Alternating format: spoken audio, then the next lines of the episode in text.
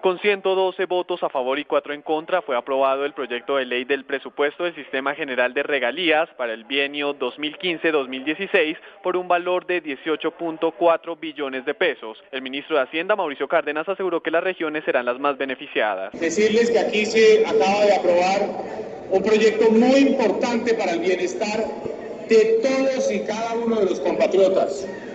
Uno de los grandes aportes, de los grandes legados del gobierno del presidente Juan Manuel Santos es la repartición equitativa, amplia de las regalías.